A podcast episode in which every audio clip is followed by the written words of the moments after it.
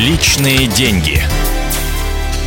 Добрый день, дорогие друзья. Это программа «Личные деньги». Меня зовут Евгений Беляков. И сегодня наш эксперт Валерий Чумаченко, руководитель проекта «Финансовая грамота» Российской экономической школы. Валерий, добрый день. Добрый день. Продолжаем обсуждать э, виды инвестиций и о том, как правильно выбирать активы. А сегодня рассмотрим э, качество любого актива, как определить, хороший это актив, хорошая это инвестиция или нет. Вот какие основные качества? На что смотреть? Ну, наверное, к любой инвестиции применимо такая трехмерная модель измерения. Угу.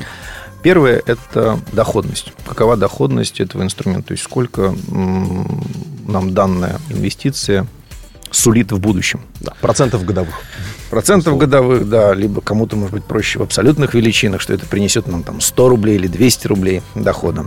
Второе – это надежность. Насколько наши вложения мы рассчитываем вернуть их. Не будут ли они пропавшими без вести? То есть, вложив, и найдем ли мы ту компанию, в которую мы вложили, того человека, которому мы дали свои деньги, чтобы он ими распорядился. Это надежность. И третье, это, конечно, ликвидность. То есть, как быстро мы сможем э, вернуть наши деньги, наши инвестиции в деньги конвертировать. То есть, часто бывает ситуация, когда люди вкладываются в очень рискованные активы.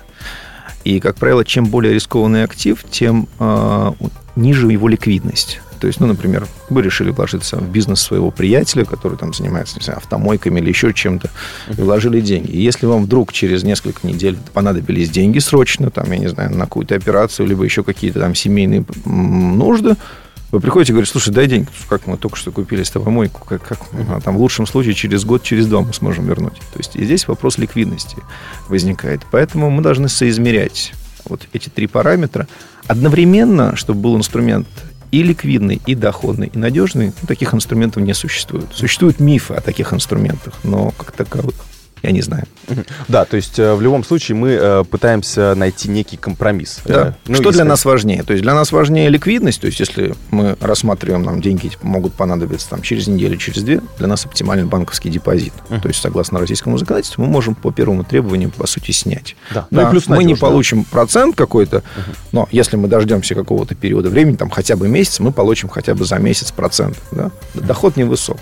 Если для нас важна доходность, то есть ну, мы, например, планируем там, образование ребенка через там, 10 лет в хорошем вузе, для этого нам понадобятся более доходные инструменты, которые позволили бы нам закр- перекрыть инфляцию. Uh-huh. Да, то есть, потому что каждый год инфляция сжирает наши деньги. И здесь мы могли бы уже рассмотреть более такие, скажем так, агрессивные инструменты, там, акции, а, различных компаний. Может быть, даже и не голубые фишки, а может быть, там какие-то более, скажем так, рискованные, но в то же время потенциально высокодоходные инструменты. А вложение в недвижимость, например, вот это какой актив? Ну, я считаю, что в нынешней ситуации это, ну, как бы он может быть весьма доходным, но в то же время он может быть зачастую очень неликвидным. Uh-huh. То есть э, ситуация такова, зачастую бывает, что реализовать квартиру бывает очень затруднительно. Это может затянуться на месяца. Uh-huh. Вот. Если ее продать в моменте, то это возможно реализовать только с очень большим дисконтом. О том, как составлять инвестиционный портфель, мы уже поговорим в нашей следующей передаче. Uh, у нас в гостях был Валерий Чумаченко, руководитель проекта «Финансовая грамота» Российской экономической школы. Меня зовут Евгений Беляков. Это была программа «Личные деньги» на радио «Комсомольская правда». Личные деньги.